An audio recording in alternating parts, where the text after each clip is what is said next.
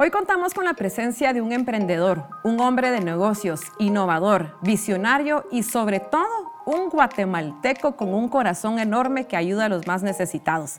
Bienvenido, Philip Wilson. Muchas gracias, Melanie. Un honor estar acá. No, el honor es nuestro de tenerlo y gracias por aceptar nuestra invitación. Cuando yo digo que es un, un hombre con un corazón que late muy fuerte por ayudar a los demás, es porque usted creó una empresa social muy grande en Guatemala como lo es Ecofiltro. ¿Qué es Ecofiltro? Cuéntenos qué es un poquito la historia de Ecofiltro. Eh, bueno, la historia de Ecofiltro es, es, es, una empresa que nace de una fundación, una fundación que inició mi mamá en los 80s. Y mi mamá tenía un deseo de que no hubiera una familia sin acceso a agua potable. Eh, luego entró mi hermana que estudió nutrición y confirmó que la visión de mi mamá era la correcta, ¿verdad? porque no puedes tener eh, un país con buena nutrición si no tiene acceso a agua potable. Em, pero era una fundación que dependía de donaciones y en los 80s y los 90s había más de un millón de familias sin acceso a agua potable. Increíble eso, ¿verdad? Eh, sí, es, es, muy triste. También Guatemala es un país, em, es muy complicado por todas las montañas, los barrancos, eh, armar una red eh, para llevar agua potable a toda la población, reconozco eso. Pero también nos ha hecho esas inversiones en, en, la infraestructura que, se necesita. Pero mi mamá tenía el corazón muy grande, el deseo de llevar eh, agua potable a muchas familias, eh, pero el limitante era donaciones. Entonces yo, cuando yo cumplo 40 años y estoy buscando una manera impactar a mi país, eh, llego a la fundación y miro que deberíamos de ver qué otra manera de escalar ese deseo de mi mamá de llevar agua potable a estas personas. Y me di cuenta que si nosotros em, cambiamos de una estrategia 100% eh, de beneficencia, de donar ecofiltros y de no tener muchos recursos para, eh, y solo llegar a 2.000 familias al año, si hay una estrategia más comercial, creo que vamos a llegar a más personas. Entonces siempre el enfoque era social, pero yo, eh, ellos tenían el gran, eh, la gran ventaja que habían conocido a un gran guatemalteco que se llama licenciado Fernando Mazariegos, eh, un guatemalteco extraordinario, bioquímico, que había inventado una tecnología para purificar agua que tiene una alta aceptación cultural. Entonces, tenían la tecnología correcta, pero tenían el modelo que no iba a escalar. Así que yo vi ese ecofiltro que parece una maceta y se puede, así como se puede meter en una cubeta plástico, que es lo que utilizamos en la distribución en que así empezó, ¿verdad? Así empezó la fundación. Y dije, ¿qué pasa si lo ponemos en recipientes de vidrio, de peltre, de cerámica, de barro? Em, hacemos una propuesta de valor a esas familias urbanas que en lugar de gastar dinero en agua embotellada, le damos una solución donde ahorran dinero y nos ayudan a tener recursos para llegar a área rural con un eh, nivel de precios tan bajo que cualquier familia lo puede pagar. Así que Ecofiltro, de fundación a una empresa, yo diría una empresa de impacto, eh, logra de donar 2.000 familias al año como fundación. Qué buenísimo. A este año vamos a llegar a más de 250.000 familias y el 60% de ese total va a área rural y el 40% es lo que se vende en todos los centros comerciales. Increíble, porque cuántas familias no tenemos ya en nuestros hogares eh, el famoso ecofiltro y que ahora viene con tantos estilos y pintados de diferentes maneras que va, o sea, se adapta a, los gustos y a las necesidades de cada persona, ¿verdad? Pues felicitaciones, Philip, de verdad que, que lo felicito por esta empresa que ha triunfado tanto y sobre todo que ayuda a tantos guatemaltecos. Pero cuando me habla, cuando dice empresa social, uno dice, ¿y qué significa? ¿Qué es una empresa social? Sí, eh, suena muy contradictorio. Eh, yo siempre digo que eh, empresa en mayúscula y social en minúscula, porque si uno quiere resolver un problema grande como acceso a agua potable, la mejor manera es una empresa. O sea, realmente el capitalismo es muy noble como sistema ha ayudado a mucho a disminuir la pobreza a nivel mundial. Y, es noble porque yo no puedo eh, convencer a Melanie eh, o forzarla de comprar un ecofiltro, sino yo tengo que comunicar el valor de tener un ecofiltro y usted tiene que eh, aceptar esa oferta y comprarlo. Entonces, una empresa social es una empresa como cualquier otra empresa, solo que lo que nos mueve es esa visión social, en el caso nuestro, de llevar agua potable a toda la población en nuestro país. Ah, interesante, muchas gracias. Eh, Philip, yo siempre he considerado que las personas con un gran corazón, pues nacen ya con, con este don de querer o de ser empáticos y querer ayudar a, a, los demás. Pero hace poco yo lo escuché dando un discurso muy bonito en una actividad que tuvimos hace poco en, en, Banco Industrial y usted mencionó una persona muy importante en su vida que es o quien fue su abuelito. ¿Quién, ¿Para qué significa su abuelito? Primero, ¿cómo se llamaba su abuelito? Bueno, mi abuelo se llamaba Enrique Arzú Cobos y fue un gran ejemplo en mi vida. Eh, mi mamá me contaba eh, antes de que yo naciera, eh, cuando le iba bien o le iba mal, él siempre tenía una exposición de ayudar a los demás. Ella siempre contaba esa historia de que estamos aquí para servir y mi papá, mi mamá hablando de su papá, decía que no importaba cómo estaba, en qué estado financiero estaba, él reconocía que aquí estábamos para servir. Y yo, pues, yo viví casi toda mi vida en Estados Unidos, pues, por lo menos eh, nací en Guatemala, pero nos fuimos muy jóvenes a vivir a diferentes países y cuando venía aquí vacaciones, que era julio, agosto, eh, mi mamá siempre eh, me mandaba con, con mi abuelo y yo miraba toda esa ayuda. Íbamos a Antigua y él eh, ayudaba mucho a un orfanato y, a obras sociales del hermano Pedro. Eh, es padre fundador de, de, esa gran obra y uno de pequeño observaba un abuelo que era trabajador y había fundado muchas empresas y era muy exitoso, pero eh, llegaba al hospital y hablaba con los pacientes y eso me impactó mucho. Pues, no era solo de dar, o sea, dar algún aporte económico, sino era una cosa de tú a tú. Sí. Que es más importante, siento yo. O sea, pues, conocer a la persona y ver cómo se le puede decir las palabras exactas, o no sé, algo lindo en ese momento. Sí, él, él, él, era un gran ejemplo y siempre decía que, el, que los frutales no comen su propia fruta. Para nuestra naturaleza es de ayudar a los demás. Y cuando el humano tiene esa eh, filosofía de vida, de realmente querer que los demás eh, salgan adelante, eh, estamos actuando acorde a nuestro ser y eso es lo que realmente le da felicidad y le baja mucho la ansiedad. porque, porque estamos actuando realmente no egoístamente para uno, sino viendo cómo sacar a los demás adelante. Y eso era lo que yo vi eh, con muchos ejemplos de mi abuelo y pues estoy tratando de, no, no, no sé si estoy cumpliendo con todo lo que él hizo, pero sí trato de, de, replicar esa vida. Y eso es lo importante. Y yo creo que cuando existen las personas así, eh, con ese gran corazón, las bendiciones son más grandes todavía. Para usted y para su familia. Sí, es, es bíblico. Sí, ah, exactamente. Se, multiplican y, es cierto. Y ahora que nos contó que, que, usted tuvo la oportunidad de estudiar en los Estados Unidos, cuéntenos un poquito qué, qué estudió y sobre todo qué significa Guatemala para usted después de haber vivido tantos años fuera de Guatemala. Sí. Pues yo tuve eh, mucha suerte y una gran bendición de estudiar en excelentes colegios, un gran colegio católico en Luisiana, en las afueras de Nueva Orleans, eh, que era eh, el enfoque de ese, de, ese colegio era ayudar a los demás y teníamos muchos programas de apoyo, de ayudar a la comunidad. Luego me voy a una universidad que es muy famosa en el mundo católico, la Universidad de Notre Dame. Ah, es, eh, es, muy conocido por su equipo de fútbol eh, americano.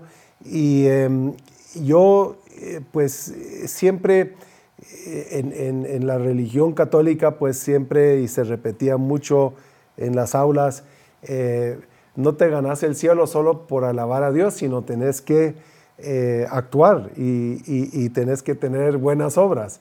Y eso, eh, eh, lo, lindo de, Notre Dame es que eh, la mayoría de estudiantes de alguna manera u otra tenían este, acciones de apoyo. Y en las vacaciones muchos se iban a Sudamérica o África a, misiones. Y, eso creo que eh, para mí era muy importante en confirmar lo que yo miraba en mi abuelo, verlo replicado con otras personas. Eh, luego fui a, una escuela de negocios que se llama Wharton, la Universidad de Pennsylvania, es, muy reconocida en Estados Unidos. Y ahí tal vez no recibí esa eh, educación de apoyo al próximo tanto, eh, porque es la filosofía de esa escuela en ese entonces ha cambiado un poco. Era em, ser el más rico del cementerio era lo, que más importaba, ¿va? Y un empresario lo que tiene que ser es para sus accionistas generar mucha riqueza. Y ahí tal vez perdí un poco el, gran ejemplo de estamos aquí para servir a los demás.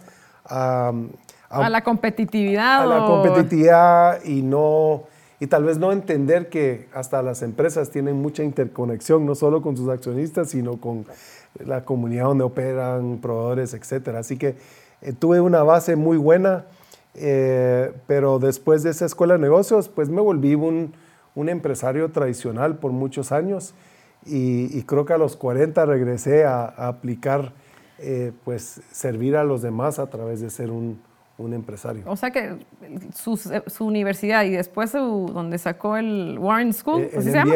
Se llama Wharton. Ah, Wharton. Se llama es la Universidad de Pennsylvania. Pero lo complementó porque lo hizo un gran empresario que logró sí. unirse con su parte social y, y, por eso es que ahora es un triunfador, es un empresario de éxito. Así que muchísimas felicidades. No hay mal que por bien no venga, dice el dicho. Y, y le trajo algo maravilloso también. Sí, no puedo hablar mal de la Escuela de Negocios, la verdad. Me, me formó muy bien en cómo ser un empresario. ¿Y usted vivió en los Estados Unidos por qué?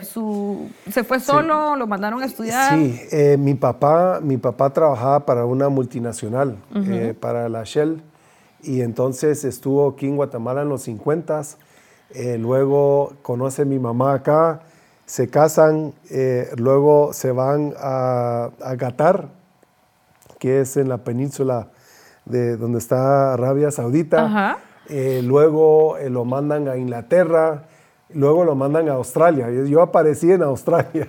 Ah, lo sé que aparece en Australia y después de Australia transfieren mi papá eh, a Estados Unidos. Así que yo crecí en Australia, en Estados Unidos, pero siempre tuve una conexión muy cercana con Guatemala por mi mamá, que es guatemalteca, y porque cada Navidad y cada vacación era de estar aquí con mis primos y, y celebrando Navidad, ¿no? Para que no perdiera sus raíces guatemaltecas. Sí, así es. Y, o sea que Guatemala significa algo muy importante. Sí, es puro 100% guatemalteco. Sí, significa familia y, ese, ese calor que uno siente acá este, no se sienten en tantos países y por eso siempre eh, quise regresar a Guatemala y me casé con una guatemalteca.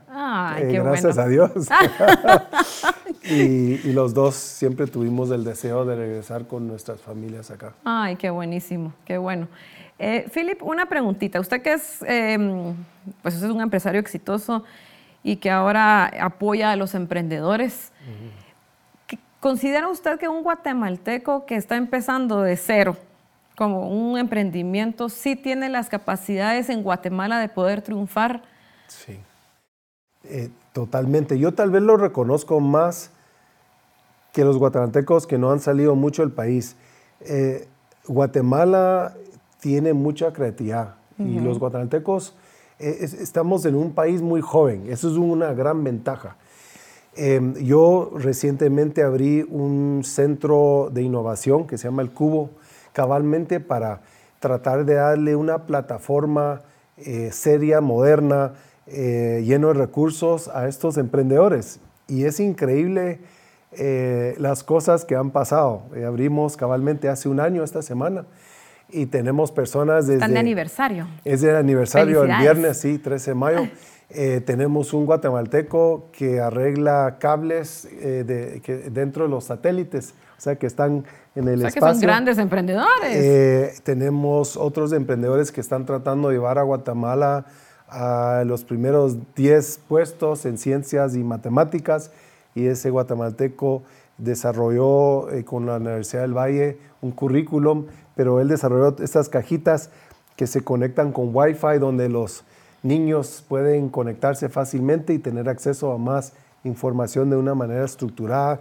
Otro guatemalteco que está desarrollando un, eh, un, una tostador para café que puedes tener en tu casa, eh, porque él dice, mira, los americanos van a poder comprar eh, café directo a los finqueros y a un precio más barato de lo que les cuesta en los supermercados. Y, o sea, hay una, el guatemalteco realmente, eh, si tiene una infraestructura y tiene muchos mentores, eh, yo miro que tiene, tenemos una ventaja competitiva en el país y yo la apuesto a los jóvenes guatemaltecos. Ay, qué bueno.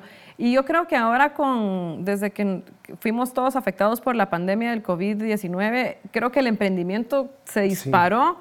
Porque muchas personas se quedaron sin trabajo y tenían que ver cómo salir adelante. Y creo que fue como el boom para todas estas personas emprendedoras, ¿verdad? Sí, mira, es eh, totalmente. Y ahora hay, mucho, hay acceso a mucha información eh, en Internet. Eh, hay una historia muy interesante. Una de las 500 empresas de mayor crecimiento está en Antigua. Eh, se llama Inc. 500 en Estados Unidos. Y el fundador de esa empresa es un americano. él trabaja cada viernes desde ese centro de innovación porque él le encanta la energía. Y él me dice, mira, yo quiero contratar a 500 personas más en Guatemala porque él me dice, yo tengo oficinas en Washington, en Kansas, en, por todos Estados Unidos y en Antigua Guatemala. Y la empresa, la, oficina más rentable es la de Antigua Guatemala. Increíble. Y, y, contame, eh, ¿cómo así que de aquí en Antigua es la más rentable? Pues miro en los jóvenes guatemaltecos un deseo de superarse Em, son creativos, ¿va? porque todo el tiempo ellos están sirviendo clientes en Estados Unidos y él está viendo más iniciativa desde su oficina en Guatemala. Y eso es lo que a mí me da confianza, decir, mira, tenemos que apostarle a los jóvenes, pero también uno tiene que darle esa plataforma y ayudarlos, ¿va? y darles acceso a capacitaciones para que podamos competir con en el caso de, esta empresa con programadores en otros países. Y si tienen esa plataforma, el guatemalteco eh, sale adelante y, este norteamericano lo está confirmando. Sí, y es increíble. Usted toca, acaba de tocar un tema muy importante que yo siempre he creído que el guatemalteco siempre da o siempre tiene la mía extra de querer trabajar más. Somos considerados muy trabajadores. Sí. Yo, yo lo he visto con las personas que salen hacia Estados Unidos a buscar el, sueño americano. O sea, si les dicen corte grama, cortan grama. O sea, nunca se dan por vencidos y son, somos 100% trabajadores, ¿verdad? Yo, yo cuando eh, mi primera empresa eh, lo inicié en San Diego, California, y, trabajaba mucho con las agencias de carro en el sur de California y siempre se escuchaba comentarios que los guatemaltecos eran los mejores trabajadores, trabajan más, más responsables. Entonces yo he tenido muy buena experiencia con los guatemaltecos y em, si uno no está teniendo buena experiencia con el guatemalteco trabajador, tal vez el fundador de la empresa no está administrando bien su, su empresa porque es un recurso eh, súper valioso, súper creativo y súper responsable en, el caso nuestro con Ecofiltro. Yo tuve la oportunidad de conocerlo, Philip, hace un, un, tiempito atrás en una actividad, repito, que fue en el Banco Industrial, donde había muchos eh, de sus colaboradores en, en, esta actividad. Y yo vi el sentido de pertenencia que tenía cada uno de sus empleados. Y eso no se logra si no es que el líder sea un excelente líder.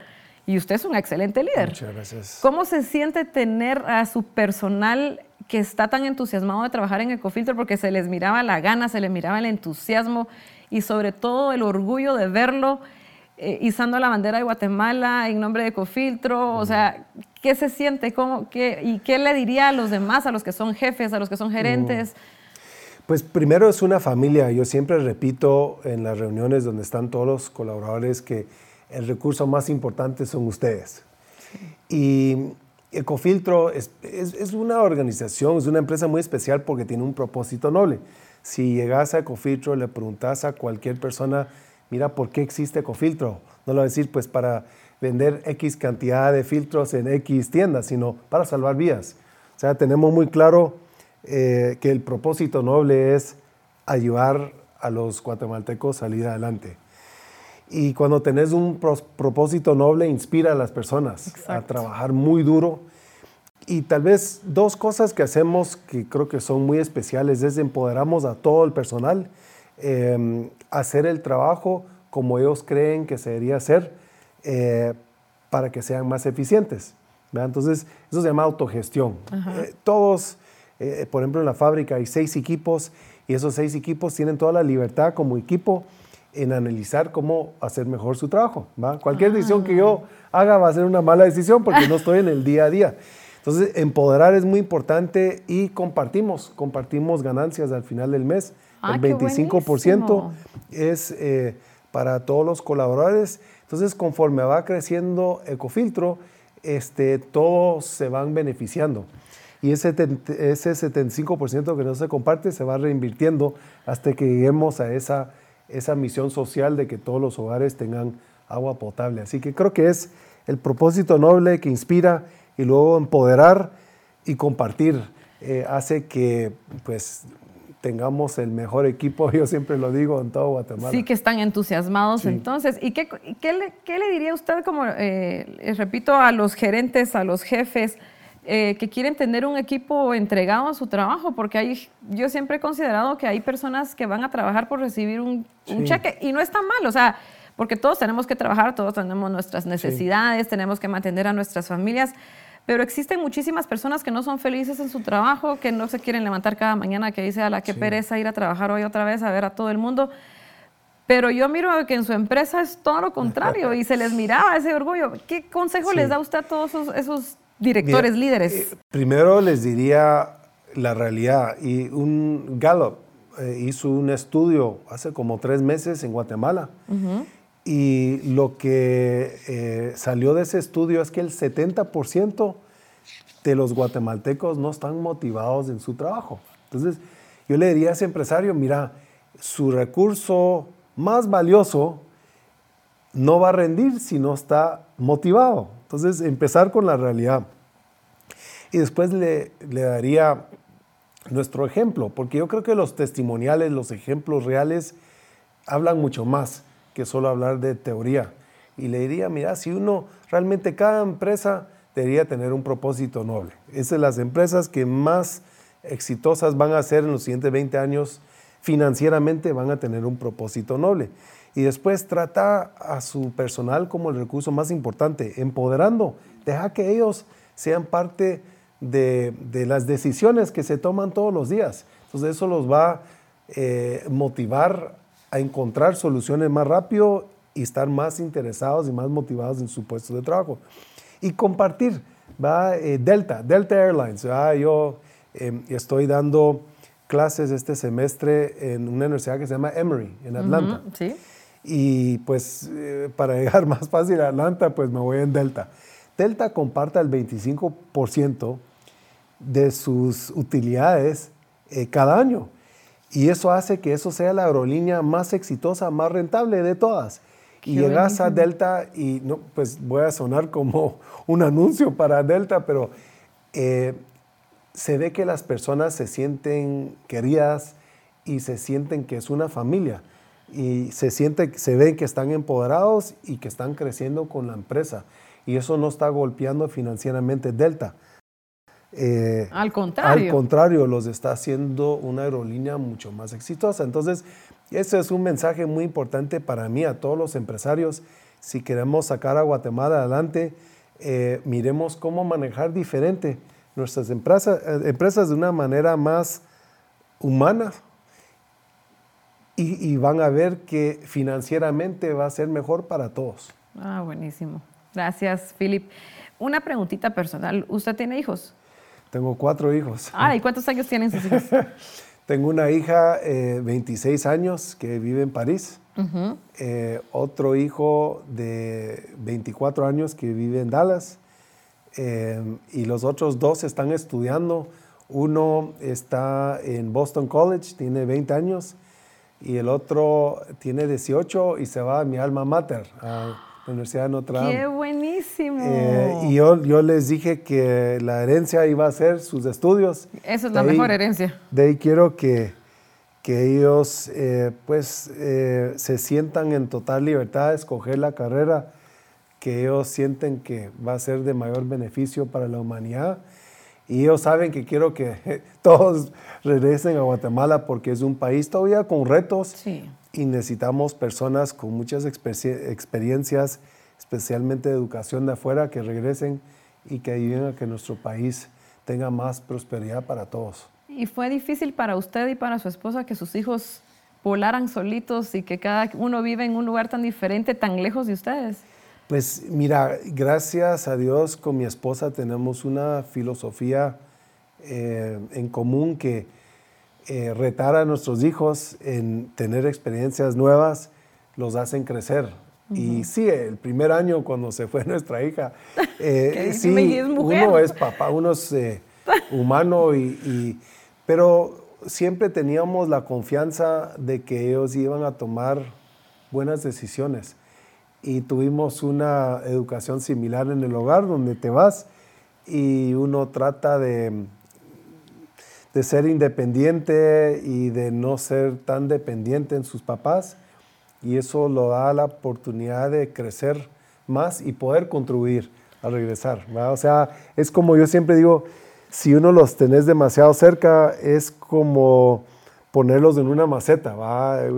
Un, un, arbolito en una maceta pues va a crecer, pero no va a llegar a su potencial. Si los pones en el bosque, van a... A buscar su camino, a encontrar su camino. Y crecer mucho. Sí. Y, y eso es la filosofía nuestra y siempre eh, queremos que a través del ejemplo de lo que hemos hecho con eh, mi esposa, fundó un, tiene una fundación, un, colegio en, en, Antigua que el 52% de los estudiantes tienen beca. Entonces han visto con nuestro ejemplo lo importante de regresar a Guate y contribuir, contribuir y creo que eso los va a llevar a que todos regresen y que impacten de una manera positiva al país. Y darle un poquito de cosas buenas, de más cosas buenas a Guatemala, ¿verdad? Sí, así es.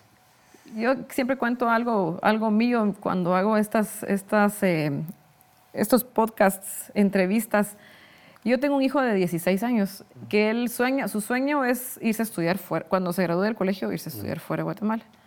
Eh, pero a veces digo yo, es, es difícil llegar a comprenderlo. Por eso le estaba preguntando si le fue difícil soltar a, sus hijos.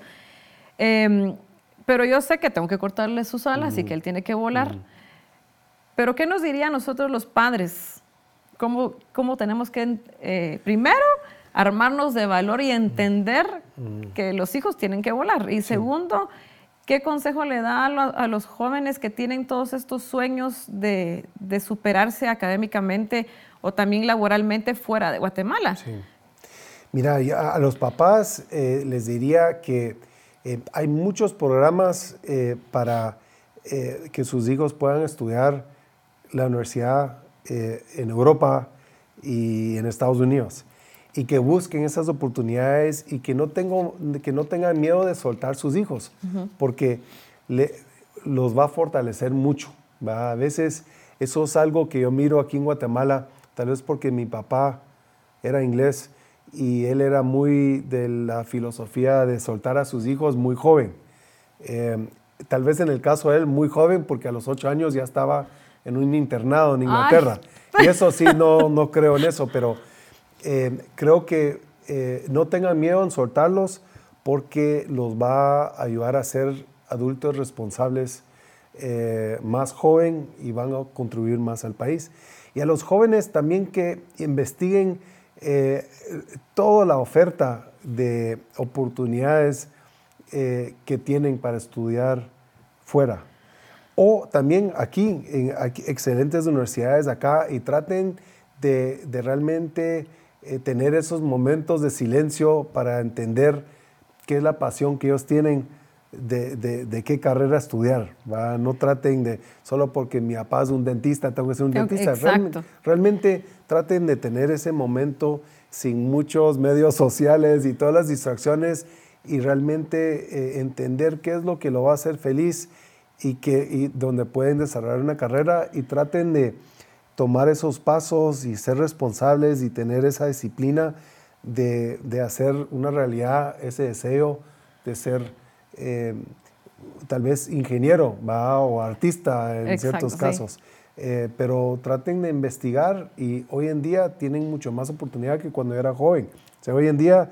Usted todavía está joven. Estoy joven, pero no tenía, por ejemplo, cuando yo tenía, estaba en la universidad no existían los celulares, imaginar. Hoy en día puedes accesar todo, de todo.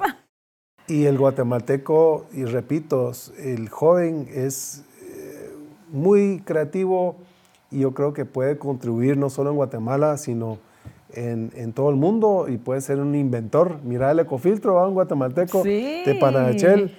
E, e, ese invento, hay 62 fábricas en 39 países y es de Guatemala. Mira eh, Duolingo. O sea, el guatemalteco eh, puede contribuir y puede impactar el mundo. Invito a muchos jóvenes a dar tours de la fábrica y siempre paso en una esquina de la fábrica, hay una máquina que se llama EcoIntegra. Y yo hace un año dije, mira, yo ya necesito producir 2.000 ecofiltros al día.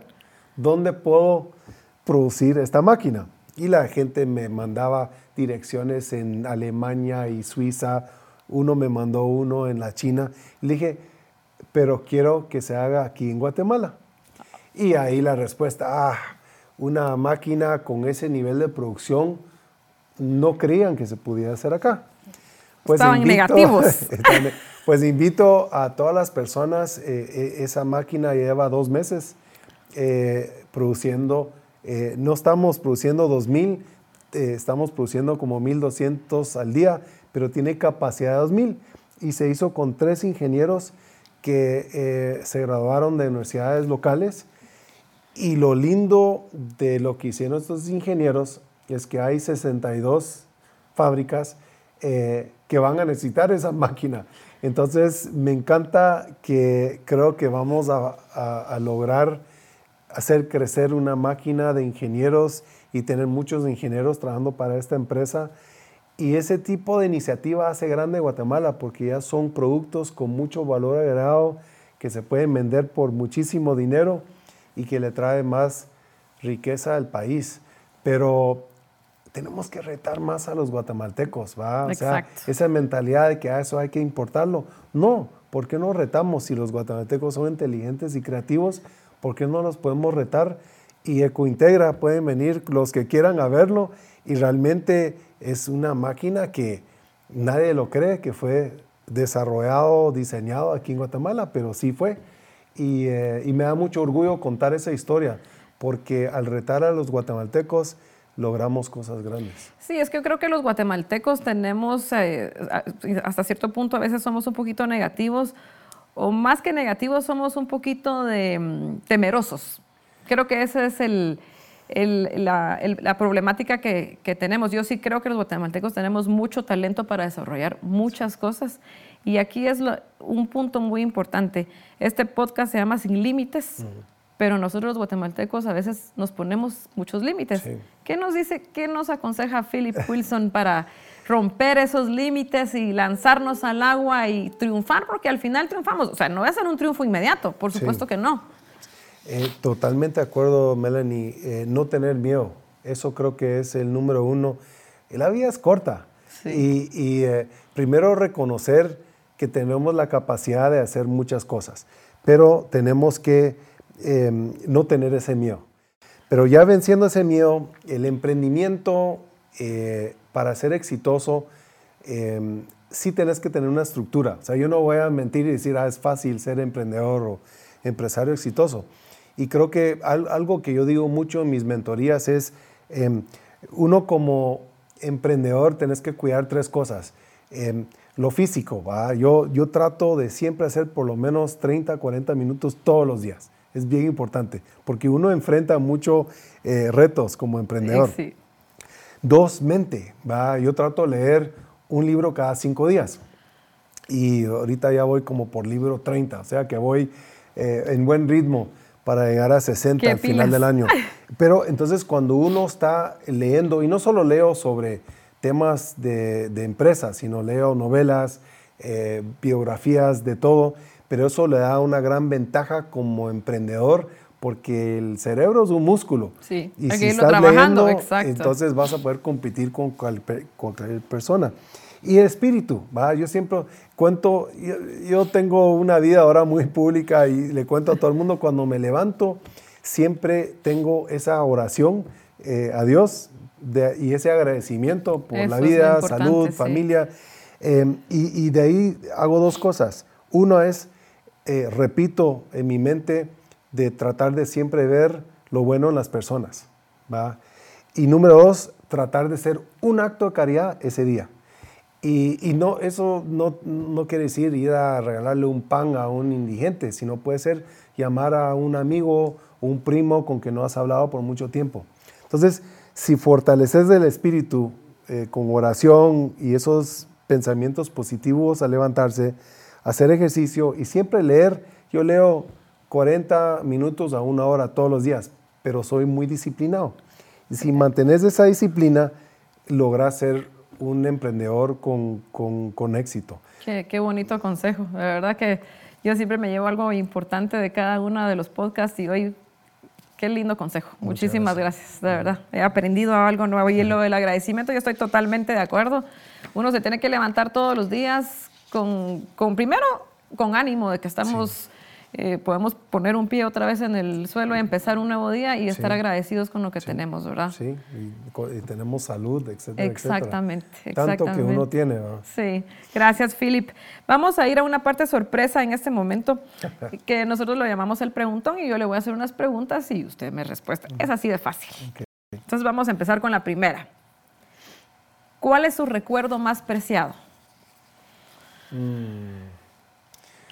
Mira, cuando estábamos en Australia, eh, ahí es donde aprendí a nadar y me recuerdo de que el mar ahí es sumamente frío, eh, pero me acuerdo de estar agarrado a la mano de mi mamá y mi papá y, yendo a ese reto de aprender a, nadar. Ay, qué bonito. Sí. Qué bonito recuerdo.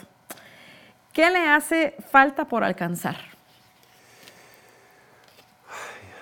Pues eh, el más obvio es llegar a la meta de un millón de familias en área rural con agua potable para el 2025. Ahorita llevamos como 520 mil. Así que ese es el reto. Estoy segura. Eh, yo, yo vamos a ese ritmo y, confío eh, que, lo vamos a lograr. Y en, en, el tema familiar, que mis cuatro hijos se sientan independientes, muy queridos y que mantengan su fe. Ay, qué bueno. No, y, teniendo al padre que tienen tan exitoso y, con ese gran corazón, seguro van a ser personas de mucho triunfo. Muchas gracias. Eh, si no fuera un empresario, ¿a qué se dedicaría? Uy, em, yo creo que profesor. Me está gustando mucho, doy muchas charlas en universidades y me gusta compartir experiencias de vida. Entonces creo que, creo Ay, qué profesor, bonito. sí. Em, ¿Cuál es su propósito de vida? Pues yo, yo tengo un propósito, eh, así como lo tengo para Ecofiltro, es eh, ayudar a las personas a llegar a su potencial. Y ese es, ese es mi porqué, eh, pues como compartiendo experiencias con personas que quieren mentorías con mi persona, Em, ¿ya? Y, cómo, qué, es eso, cómo se ve, es a través de todas las charlas que doy, escribo artículos y sí trato de, compartir los fracasos y los éxitos, porque la verdad, aquí estamos hablando de éxitos, pero... Y los fracasos son aprendizajes. Los fracasos me han enseñado mucho y para mí es muy importante comunicar la respuesta que tuve a las personas. No tener miedo a esos fracasos, pero entender que Philip Wilson ha tenido un montón de fracasos. Eh, y eso creo que ha ayudado mucho a, esos patojos y patojas, porque casi todos están entre 20 y 30 años, entender que no hay que tenerle miedo a fracasar, sino a aprender y seguir adelante. Muchas gracias. ¿Existe un lugar en donde Philip siente paz? Ay, sí, en, en, el bosque. Me gusta caminar y gracias a Dios mi esposa también nos gusta caminar en las montañas. Sé que es su alma gemela ella. Sí, sí. ¿Verdad? Sí, nos, nos encanta. Creo que en Japón lo llaman eh, eh, bathing, forest bathing, nadando en, en los en bosques. En el bosque, ah, qué interesante. Y, que parece que psicólogos y eh, personas que están pasando por tiempos difíciles los mandan en Japón a los bosques y dan Ay, mucha sí, es que paz. es la naturaleza, ese contacto, esa energía que uno siente ahí, ¿verdad? Sí. Philip, ¿cuáles son las tres enseñanzas que le ha dejado la vida? Em, yo diría la importancia número uno de tener fe, ¿verdad? porque la vida es dura y, tener una fe lo hace soportable y, lo ayuda a uno. Eh, dos, lo importante tener una familia bien unida. Sí. Eh, porque al final del día, qué rico poder compartir con la esposa e hijos y sentirse querido. Y em, tal vez tercero, em, que lo que vale la pena no es fácil. Y sí, sí toma mucho tiempo, mucha constancia y mucho esfuerzo. Y por último, si tuviera un... No, vamos a reformular la pregunta. Un personaje de la vida real o ficticio con el que le gustaría tomarse un café y platicar sobre la vida? Ay. Pues es que el, mío sería muy obvio, Jesús, que es Dios. Ah, qué bueno. Eh, y, sí le preguntaría muchas cosas que, eh, muchas cosas que uno entiende y otras que no entiende que pasa a muchas personas o muchas tragedias y preguntarle... ¿Y por qué? ¿Por qué deja que pase? ¿va? Eso sería qué interesante. para mí lo más interesante. Philip, muchísimas gracias por haber aceptado nuestra invitación de estar aquí el día de hoy. Eh, yo nuevamente lo felicito por, por esta gran empresa como lo es Ecofiltro y, e invito también a todas las personas y, y quisiera que usted también los invitara a que, a que fueran parte de esta familia de Ecofiltro, porque aparte de ayudar a muchas personas, ayudamos a, la naturaleza, al ambiente también, o sea, es toda una conexión. Eh, y yo de verdad deseo que triunfe mucho más, eh, que logre ese cambio que usted quiere para Guatemala, yo sé que lo va a lograr. Le deseo todo lo mejor, Philip, y muchísimas gracias de verdad. Muchas gracias, Melanie. Un honor estar acá. Gracias.